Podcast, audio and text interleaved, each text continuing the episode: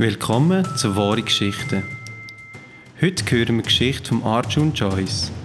Er entdeckt auf dem Velo die Welt. Seine Geschichte hat er am 11. Oktober 2015 bei Wahre Geschichten im Viadukt Bogadé in Zürich erzählt. Hi, uh, my name is Arjun.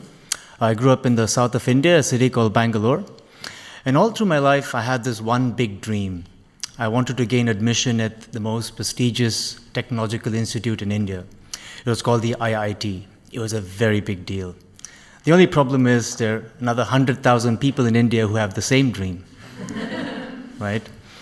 Nevertheless, all through my student years, I worked very hard, and when I was 22, I was privileged to gain entrance to the university, and it was such a big moment.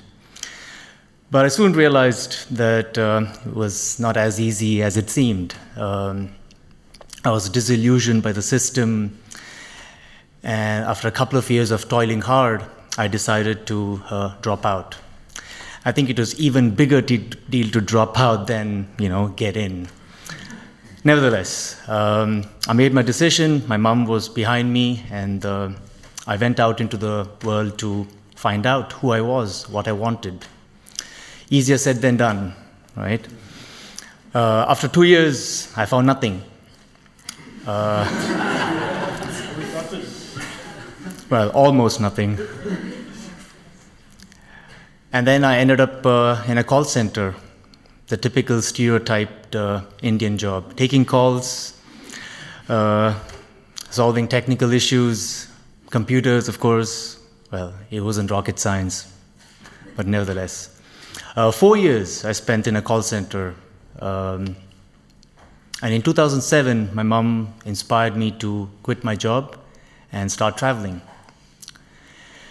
Uh, I backpacked the length and breadth of India, and in Varanasi, I was, uh, I was traveling and I was on the streets, and suddenly I saw a bicycle go by.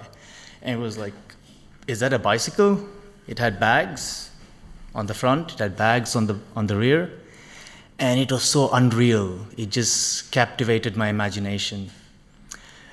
Back in 2007, I think it was still a big deal to be backpacking, and people thought it was weird. And for me, this was completely uh, out of the world. And he was too fast, and I couldn't run after him. So I looked around, and what do I see? I see a rickshaw. So basically, a rickshaw is a, a three wheeled uh, tricycle, and there's a guy who's cycling, and there's a seat on the back, and people, trans- people are transported. You take people from A to B. And I suddenly jumped onto that. I said, Follow him. I had no idea how this would work out. But eventually, he stopped at some point, and then I caught up with this guy, and I said, You know, just talk to me. And for him, it was no big deal. You know, he's been cycling from Spain across Asia and three years. And for me, it was like something I really wanted to experience for myself. So I gave up backpacking and I went to Southeast Asia to do a bike ride. I was in Singapore and I was climbing up this little hill. I went to the top of the hill and I saw a group of uh, expats and they were having a run hash. And I got uh, acquainted with Michael there and through our conversations, uh, Michael inspired me to go to London. So that was the next destination. Uh, we figured out that uh, there was a visa I could apply for um, called the Working Holiday Visa. And yet again, there are probably more than 100,000 people who want that same visa. Uh, nevertheless, I think for the first time in my life, I felt it was something I really wanted. I had no idea where it would take me. I had no idea why I wanted it, but it was something I thought I really want. So I persevered. I made the application, and yeah, surprise, surprise, it was refused. But I had an option to appeal.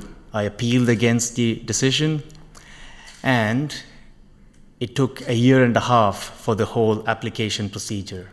Wow.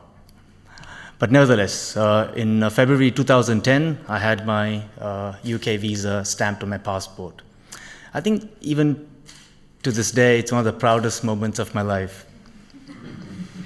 Anyway, I was, uh, I was 30 years old. I went to London, no idea what I was going to do in life. Worked in a bar, worked in a pizza place. They're like, ah, you're no good, you know, you're too old, find something else.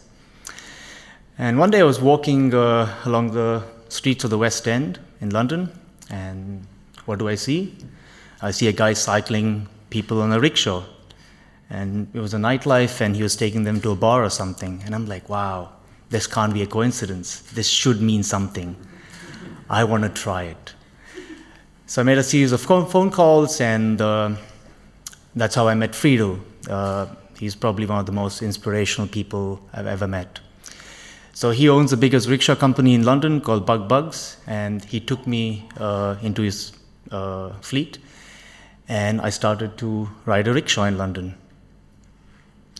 On the surface, it's quite a simple job. You're cycling a rickshaw, people jump in, you take them from A to B. But soon I realized that there was more to it. There was an art about how you go about it. Uh, I realized it was not about taking people A to B, but it's more about entertaining them. And somehow I found the necessary skills. Uh, I don't know if I was already good at it or it brought out the best in me, but I figured out uh, that it was uh, more than a lifestyle and I embraced it. Things were really good, but uh, I suppose the, the best was yet to come. Uh, in the winter of 2010 2011, I decided to go on a, uh, a bike ride across Europe. I started in Greece, and the idea was to go back to London. And I was cycling to Switzerland.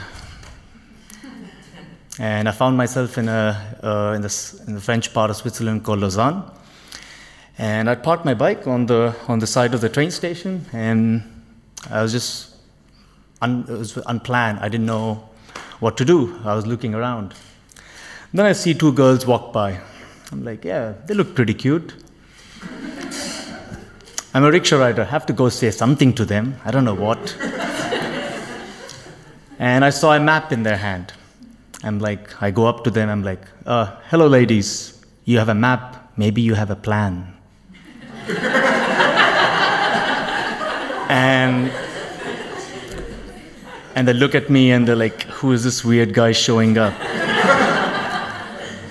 well, I didn't get a response from them, so I went back to my bike.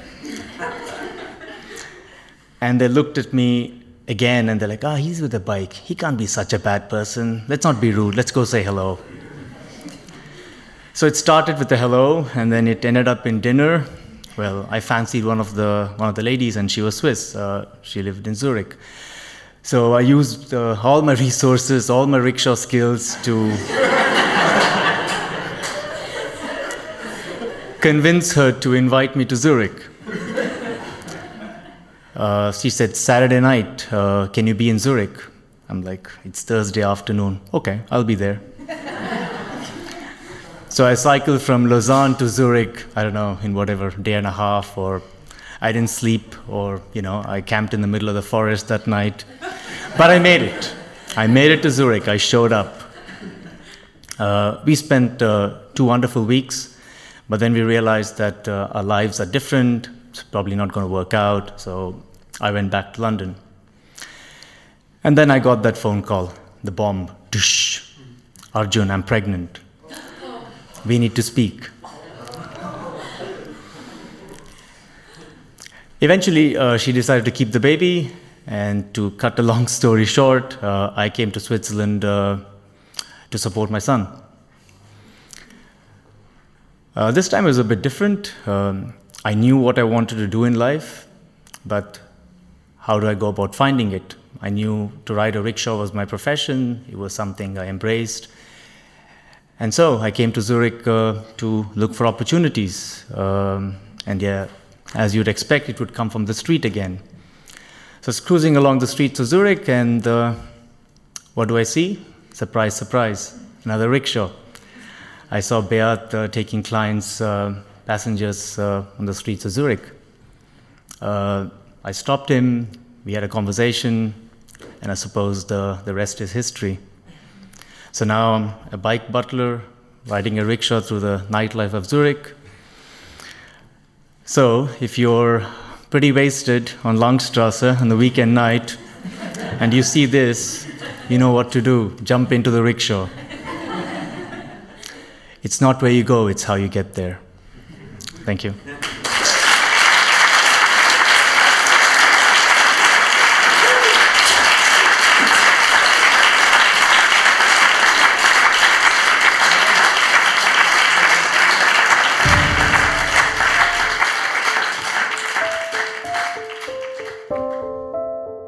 Der Arjun Choice bei Wahre Geschichten.